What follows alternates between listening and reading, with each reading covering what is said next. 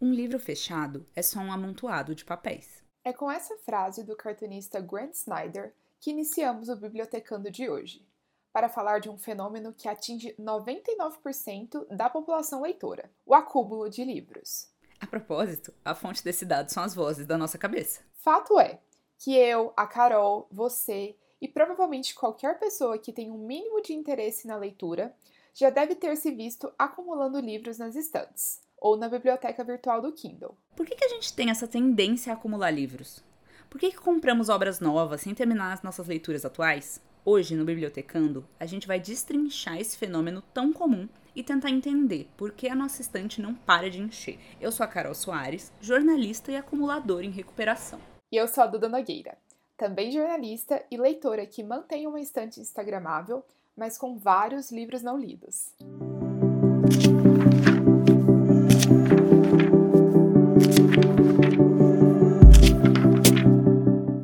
a gente já vai começar esse episódio com exposição. Então, vamos lá, a gente vai falar quantos por cento, mais ou menos, a gente acha que a gente tem da estante de não lidos. Eu considerei o seguinte: a minha estante aqui na minha casa, a estante na casa dos meus pais e talvez a minha biblioteca virtual do Kindle. Hum. Somando tudo isso, acho que tem uns 20%. O que não é tanto, eu senti.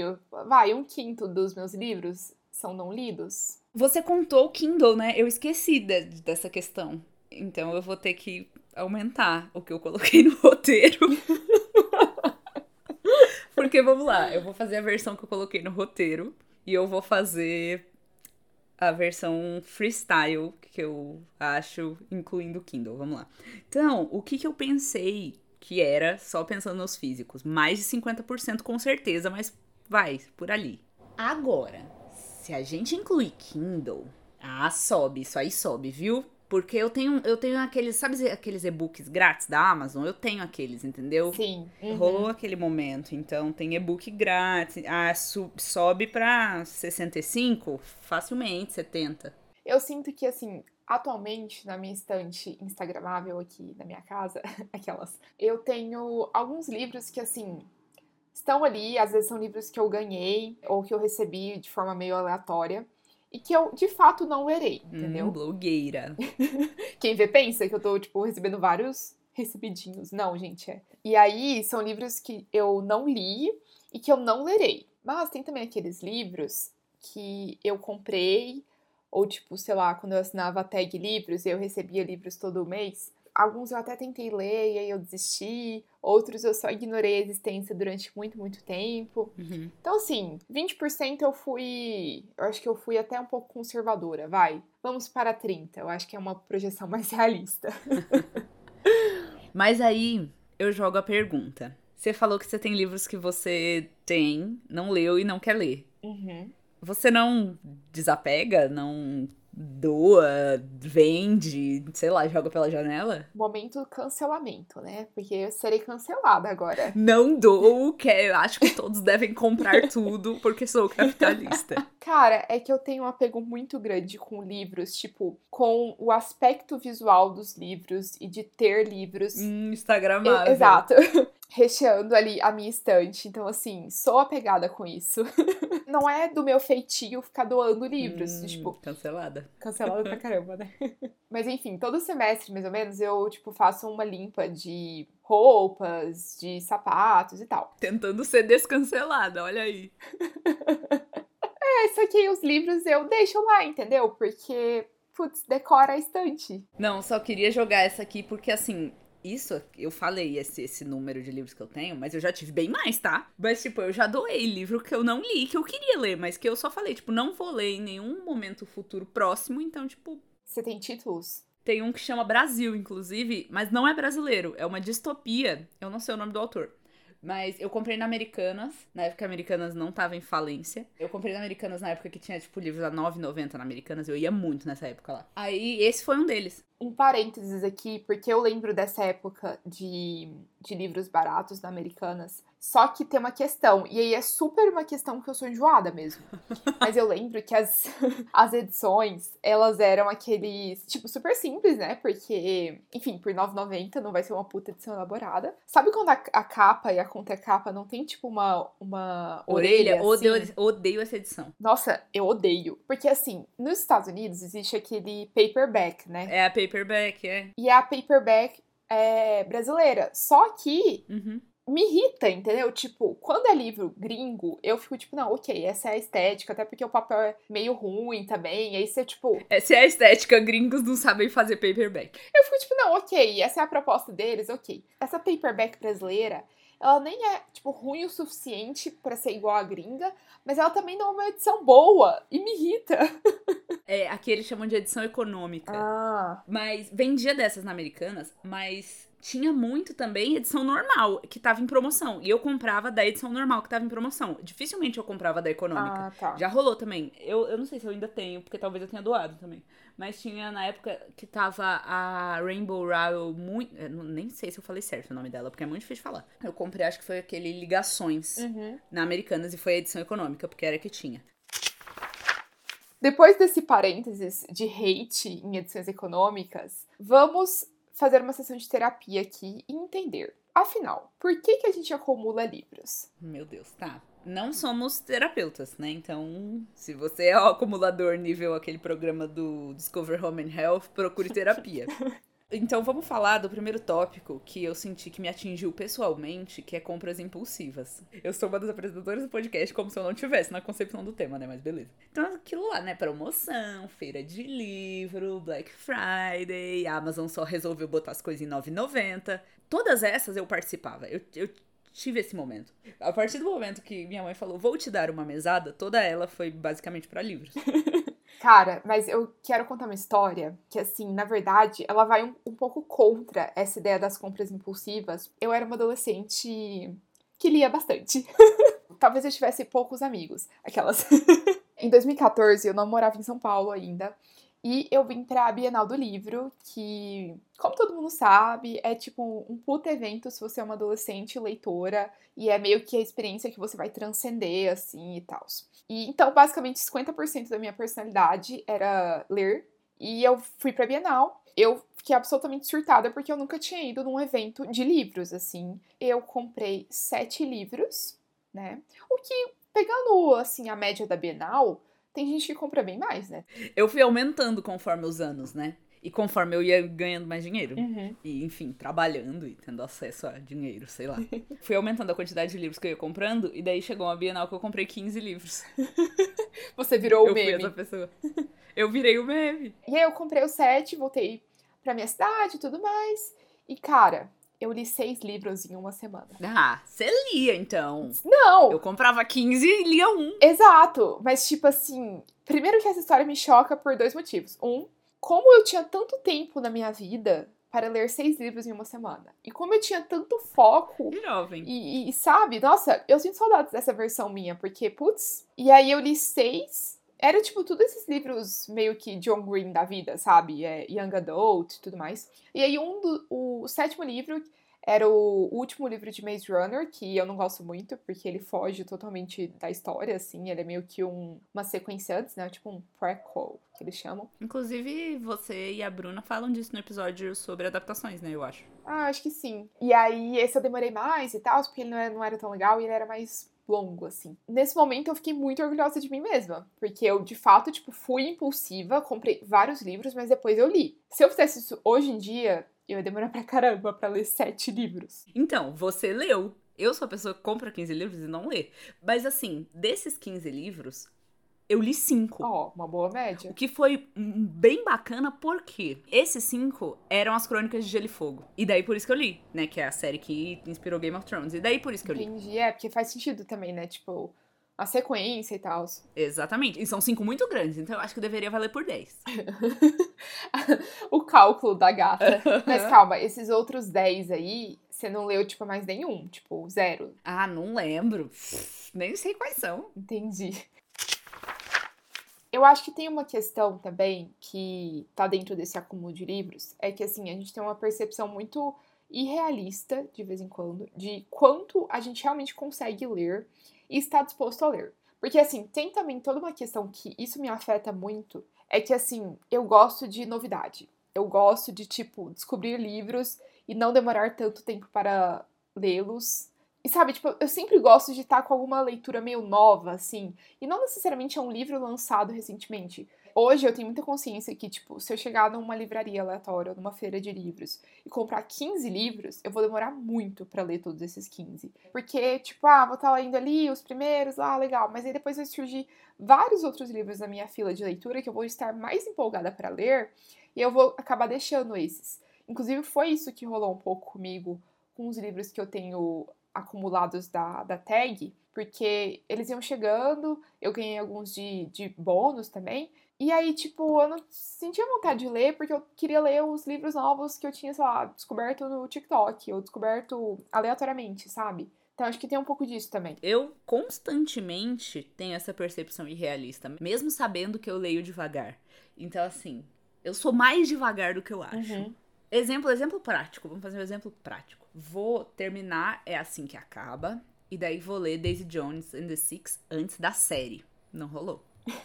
não terminei É Assim Que Acaba. Não li Daisy Jones and the Six. Ainda apareceu um livro do trabalho pra eu ler. É, eu acho que, que assim, por mais que a gente tenha essa, essa consciência, às vezes também, tipo, outras coisas surgem. Às vezes você, tipo, tá desmotivada para ler, num geral. Ou às vezes, tipo, você vem numa sequência. Eu tenho muito isso, tipo, eu venho numa sequência lendo livros, sei lá, de romance. Tudo bem que hoje eu evito muito ficar repetindo gêneros, mas tá. E aí eu fico tipo, cara, cansei de ler isso daqui, cansei de ler romance. Ou então eu tô em um período meio atribulado, assim, que eu não quero ler livros de não ficção, sabe? Então, assim, vem um monte de coisas em que você acaba abandonando livros, ou, tipo, abandonando no sentido de não começar e parar, mas, tipo, abandonando no sentido de, ah, deixar ali na estante até a hora de dar vontade Sim, depois, sabe? Sim, com certeza. Quando eu tô, tipo, muito cansada do trabalho, ou quando eu tô fazendo muita coisa, tô com muito problema, eu não vou ler, eu vou assistir uma série. Porque dá menos trabalho, sabe? Por mais que seja uma série nova, por mais que seja, sei lá, um bagulho de terror, dá menos trabalho. Sim, inclusive eu super acho que rende um episódio da gente falando sobre isso, de como leitura, na verdade, dá trabalho. é um hobby mais trabalhoso do que você, tipo, sentar no sofá e ver Netflix, sabe? Enfim, eu acho que tem uma coisa também dentro disso que ajuda a gente a ressignificar essa questão toda de deixar livros acumulando e tudo mais. Que é o seguinte: às vezes você fica ali, você meio que desiste de ler aquele livro, e aí você resolve um dia depois desencalhar aquela leitura. E aí você vai lá e começa a ler, e às vezes a leitura faz muito mais sentido e conversa muito mais com você naquele momento, naquele né, novo timing, do que se você tivesse lido assim que você comprou. Não estou falando isso como uma justificativa para comprar vários livros e depois ficar rodando a sua estante como se fosse uma biblioteca pública. Não é esse o objetivo. Não é esse o sentido da, da, minha reflexão. É só porque eu, eu acho que alguns livros, eles chegam em você quando eles têm que chegar, sabe? Recentemente eu fiz aquele desafio do primeiro capítulo para desencalhar livros da estante. Inclusive tá no meu Instagram, no meu TikTok. Me siga. Fiz esse desafio lá, em que você lê o primeiro capítulo, né? E daí você decide é, qual livro você vai continuar lendo, a partir de qual primeiro capítulo você gosta mais. E daí eu continuei com O Clube da Luta, que é um livro que eu comprei há bastante tempo. Mas se eu tivesse lido quando eu comprei, eu acho que eu não ia ter gostado tanto. Eu acho que, tipo, não ia ter falado comigo, porque eu acho que eu não ia ter o repertório que eu tenho hoje, porque o livro tem um, umas questões, uns questionamentos de capitalismo, de sociedade e tal, muito interessantes que eu acho que eu precisaria ter o repertório que eu tenho hoje, sabe, para gostar. E eu gostei muito, achei muito legal e tal, mas eu precisaria do repertório que eu tenho hoje. É, eu acho que tem muito isso, assim, sabe, de, de timing de leitura mesmo. E a gente falou também sobre isso em outros episódios, que às vezes a gente lê coisas que, putz, não deveria ter lido naquela hora, ou tipo, li no fim meio forçada e a leitura não foi tão prazerosa. Eu acho que tem um pouco dessa questão mesmo. Mas ainda falando sobre acumular, a gente tem falado bastante sobre acumular livros é, físicos, né? Tem falado sobre essa questão da estante e tudo mais. Mas assim, precisamos falar sobre acumular e-books. Eu acho que a gente acumula menos mas eu acho que ainda acontece. Até porque eu faço, né? Eu, aumentou meu número quando pensamos em Kindle. Mas principalmente quando tem esses dias de promoção, uma data específica que a Amazon faz, tipo, ah, livros é um real. Essa, isso aí. Uhum. E, tipo, Black Friday, essas datas específicas assim, que, tipo, fica muito mais barato e que vale a pena comprar Kindle e que, tipo, sei lá, só você só entra lá no site e tem, tipo, um monte de livro que você tem interesse e que, tipo, você pensa, nossa, quero ler isso aqui um dia na minha vida. Uhum. Só que você não para na hora para pensar que você quer ler tudo um dia na sua vida. é, tem essa questão. Eu tenho alguns livros no meu Kindle que são meio que backup, assim.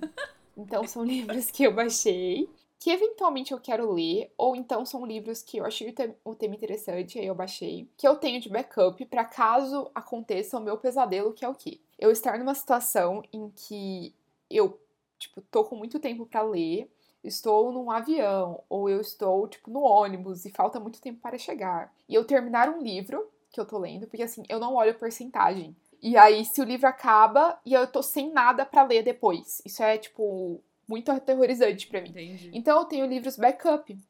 E aí o que acontece às vezes? Eu começo o livro backup e eu fico tipo, não, mas é, não é o feeling da leitura que eu quero agora, eu não tô sentindo essa vibe aqui. Mas aí eu fico lendo ele um pouco só pra eu ter, tipo, algo para ler. É. Aí depois eu paro e aí depois eu pego o livro que eu de fato quero ler e tudo mais. Então eu tenho esse, esse fato meio estranho sobre mim.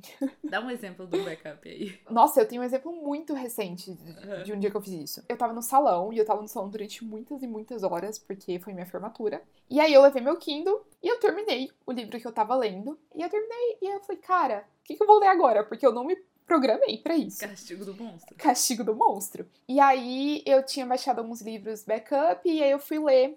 Eu comecei o La Louca de la Caça, que é da Rosa Monteiro que é um livro um pouco biográfico e tal. Achei chique. É, parece ser bem interessante. Tipo, de fato, eu, eu gostei dali do começo do livro. Só que foi isso de não estar tá sentindo a vibe, de não querer ler uma biografia, porque eu tinha acabado de ler uma ficção que era meio biográfica, assim, sabe? Era contada em forma de biografia. E eu falei, não, vou ler isso daqui só pra eu passar o tempo, mas não vou continuar, sabe? Eu tenho um exemplo prático hum. de como, mesmo com o Kindle, a gente acumula. E com a gente eu digo eu. Tá nessas de, ah, uhul, tá R$5,90, tá R$1,90, sabe? Eu comprei um livro que eu queria ler.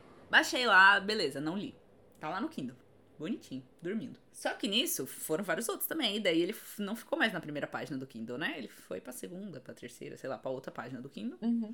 E teve Bienal ano passado. E tava dando rolê nos stands e tal, bacana. Falei, nossa, olha, esse livro eu quero ler, tá barato, né? Tava, sei lá, 15 reais uma coisa assim. E não era o preço de capa dele original. Comprei. Cheguei em casa, falei, putz, acho que eu comprei um livro que eu já tenho. Abri o Kindle e não é que comprei um livro que eu já tenho. Nossa. Oh, que engraçado, né? E ele é do quê? Ele é do tema de Game of Thrones. Não é do Martin, mas é sobre o universo, entendeu? Não, até nisso eu acumulei, entendeu? Aí eu quero propor uma outra reflexão. Vamos ver se a gente terá capacidade. Acho que não, acho que hoje eu tô meio raso. Mas então, hoje tá poucos neurônios, né? Exatamente. Além da questão financeira, que é algo super a ser considerado, porque livro não é uma coisa barata, o quão ruim, o quão prejudicial de fato é ter livros na estante sem ler. Vamos pensar assim no, no, no nos aspectos práticos mesmo. Porque assim, vou começar falando que eu acho que tem um pouco de impacto é, mental, assim, de sentir uma certa pressão, uhum. de tipo estar Sim. com muitos livros ali parados e com aquela sensação. Pelo menos eu sinto muito isso. De ter uma tarefa inacabada, de estar sempre com uma to-do list aqui, que é esses livros que você não leu. Eu tenho muito esse aspecto. E ele pesa para mim. Eu acho que tem um aspecto assim, que eu não sei o quanto ele pesa, mas eu acho que ele existe, uhum. que é o aspecto ambiental, se a gente tá falando de livro físico. É papel. Sim. E é papel que foi impresso e não tá sendo usado. Tudo bem, ele poderia ser comprado por outra pessoa, ele ainda estaria na livraria? Pode ser, mas pode ser que, como rolou a venda, não só sua venda vai motivar uma reimpressão, mas a venda entra no cálculo de venda, motiva reimpressões e por aí vai. Pô, esse negócio da tiragem, né? Eles usam muito as vendas que foram feitas na, lá, na primeira edição para decidir se vai ter uma segunda e tem isso também. Exatamente. E eu acho que tem uma questão que ela também ultrapassa só o ambiente literário, assim, só essa questão de livros. Que é essa própria questão do consumismo mesmo, de. Uhum. A gente é incentivado a todo momento a consumir, consumir, consumir. Isso acaba se aplicando também, essa mentalidade nos livros, porque, ah, sei lá, esse booktalker aqui, ele recomendou esse livro. Tipo, ah, tá todo mundo falando desse livro aqui, ah, eu preciso ter, preciso comprar. Cara, às vezes você tá com, tipo, vários livros acumulados, às vezes você tá num momento da sua vida que você não consegue ler muito. Uhum. É, e aí você vai, tipo, não, vou comprar, comprar, porque eu preciso estar aqui atualizada, sei lá, tipo, preciso ter essa edição. E tem até um pouco dessa questão de FOMO, né, que é o Fear of Missing Out, então é o medo de estar, estar perdendo algo. Sim. É, e aí você compra, só que no final, putz, você nem, às vezes você nem quer ler esse livro, ou você nem tem tempo, sabe? Você poderia ter comprado daqui três meses, não ia, tipo, te matar.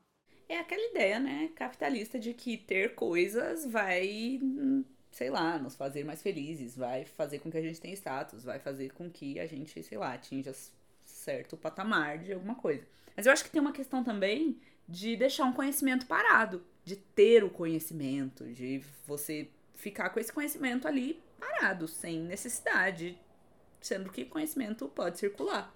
E eu pareço meio hipócrita falando isso, sendo que eu tenho um monte de livro não lido na estante? Sim, tem um conhecimento parado e um, talvez tenha outra pessoa que poderia estar aproveitando melhor esse conhecimento. Seja você doando o livro, seja o livro ainda estando na livraria. Sim, e eu acho que isso contribui para, novamente, é o aspecto mental, que é você se sentir meio pressionado ali, de tipo, nossa, tenho esses vários livros aqui, esses vários universos para eu explorar e não quero e não dou conta e tô sem tempo. E é bastante frustrante isso também, tipo, é uma ansiedade real, assim. Eu lembro quando eu percebi, criança ainda, que eu não ia conseguir aprender todas as línguas do mundo. E eu fiquei muito chateada. Eu fiquei uma criança muito triste, porque eu gostava muito de aprender inglês. E daí eu falava, nossa, eu quero falar todas as línguas do mundo. E daí um dia eu descobri, eu percebi, sei lá, que não ia rolar. Que as pessoas morrem, que não dá tempo, que o dia só tem 24 horas, que são muitas línguas, são muito muitos países, muitos povos e tal. E daí eu fiquei muito chateada. E o mesmo se aplica a livros, a séries, a produtos culturais e todas as coisas que não vai dar tempo de fazer. Depois desse término de discussão muito triste e depressivo e, e, com bastante ansiedade, a gente quer dar um pouco de esperança, uma luz no fim do túnel e dar dicas, inclusive serão autodicas também, dicas que servem pra, pra gente. que é o seguinte, tipo, como não acumular? A minha meta principal literária para esse ano que se você ouvir o episódio de metas você já sabe, é não comprar livros a menos que eu vá lê-los no momento. Então, vai rolar Black Friday? Top. Não vou comprar os livros. A menos que eu, tipo, nossa, vou ler esse livro agora. Porque eu fiz muito isso já, né? E isso me levou a 70% de livros não lidos. 70% também é um dado de conta da minha cabeça, né? E sabemos que eu sou ruim de conta, então pode ser que esteja errado. Eu acho legal esse combinado, assim, uhum. de, tipo, comprar só quando você vai ler no momento. E eu acho que isso tem muito a ver com você ser bem realista e responsável também financeiramente sabe? Sim, total. E tanto essa regra financeira quanto a questão dos combinados, de, sei lá, só comprar um livro quando você terminar, só comprar o livro quando você quer ler e por aí vai. É legal também não ficar se privando tanto, né? Porque senão, quando abrir a porteira, vai ser, né? Deus nos acuda. Até porque é, uma história que eu ouvi a Pan Gonçalves falando é que quando ela era criança, ela não tinha muito dinheiro para comprar, comprar livro. Os pais dela, tipo, só davam um livro para ela no Natal, o resto ela lia emprestado e tal. E ela queria muito ter dinheiro para comprar livro. Então, quando ela teve, ela teve. Ela comprou. Uhum. Ela arrasou de comprar livro. E recentemente ela doou todos os livros que ela, que ela tem. Que ela tinha, né? Uhum. Todos mesmo, todos. Não ficou nenhum. Doou todos. Nossa. É, eu fiquei chocada também. Mas assim, eu acho que você se privar muito, óbvio que a gente tá falando aqui de você se auto privar por questão dessas regras que a gente tá falando, não por questão financeira, óbvio. Uhum. Mas é, você se privar muito, você se auto-infringir muitas regras, assim e tal. Depois, quando você quando você for comprar efetivamente, você vai ficar com muita vontade e vai dar ruim. É a mesma coisa de, de fazer uma dieta muito restritiva.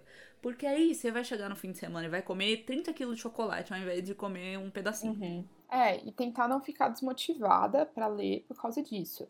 Eu acho que tem a questão de, tipo, cara, você não precisa comprar e estar comprando livros a todo momento para retomar o seu hábito de leitura. né? Não associe o seu hábito de leitura à compra de livros, necessariamente, porque ele é muito além disso. É, mas também, tipo, ter consciência, sabe? Que leitura vai muito além disso, vai muito além de uma estante instagramável e de mostrar que você está que você tem todos os livros da moda e tal. Então acho que é o equilíbrio, né, gente? No fim das contas é isso. Cada um sabe do seu, cada um sabe da sua realidade financeira, sabe da de onde aperta o calo assim, de dessa questão dessa pressão mental e tudo mais. E aí você vai tipo navegando ali como for melhor para você.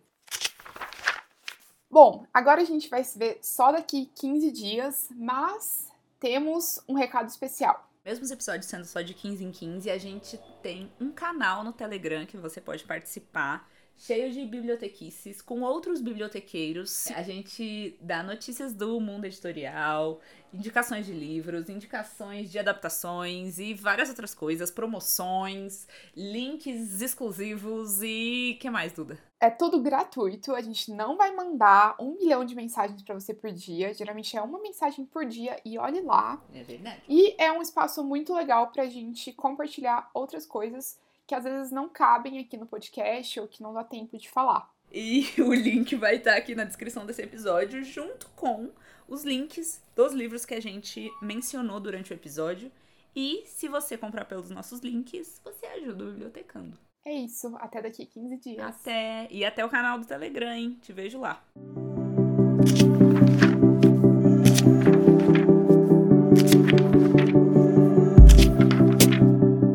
Este podcast foi criado, roteirizado e apresentado por Maria Eduarda Nogueira e Maria Carolina Soares. A arte de capa foi feita pela Maria Eduarda Nogueira e a edição pela Carolina Romano. Se você tiver alguma sugestão de pauta, dúvida, elogio ou crítica, é só enviar para podcastbibliotecando@gmail.com. Eu vou repetir: podcastbibliotecando@gmail.com.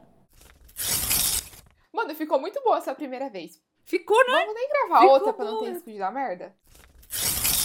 Não sei porque a Americanas faliu, porque você realmente contribuía muito com os seus 9,90. Aham, exatamente.